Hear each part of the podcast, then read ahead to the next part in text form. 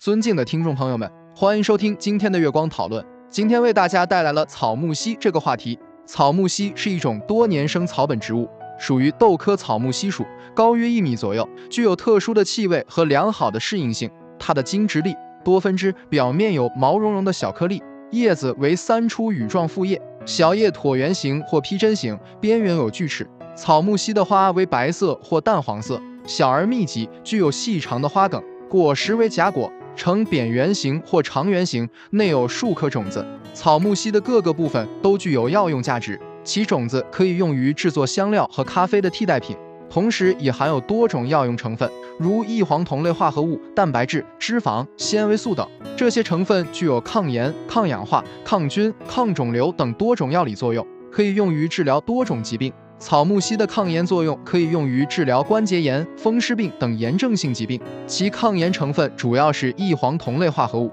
这些化合物能够抑制炎症反应，缓解疼痛和肿胀等症状。草木樨的抗氧化作用可以用于保护人体细胞免受自由基的损害，预防心血管疾病和癌症等疾病的发生。其抗氧化成分主要是黄酮类化合物和维生素 C 等，这些化合物能够清除自由基，抑制氧化反应，减少细胞损伤。草木樨的抗菌作用可以用于治疗一些感染性疾病，其抗菌成分主要是酚类化合物和生物碱等，这些化合物能够抑制细菌的生长和繁殖，缓解感染的症状。草木樨的抗肿瘤作用可以用于治疗一些肿瘤疾病，其抗肿瘤成分主要是异黄酮类化合物和电缆等，这些化合物能够抑制肿瘤细胞的生长和扩散，减缓肿瘤的发展。草木樨除了具有药用价值外，对人体还有其他方面的影响。草木樨可以促进肠胃蠕动，增加食欲，缓解消化不良、便秘等症状。其改善消化系统功能的成分主要是纤维素和挥发油等，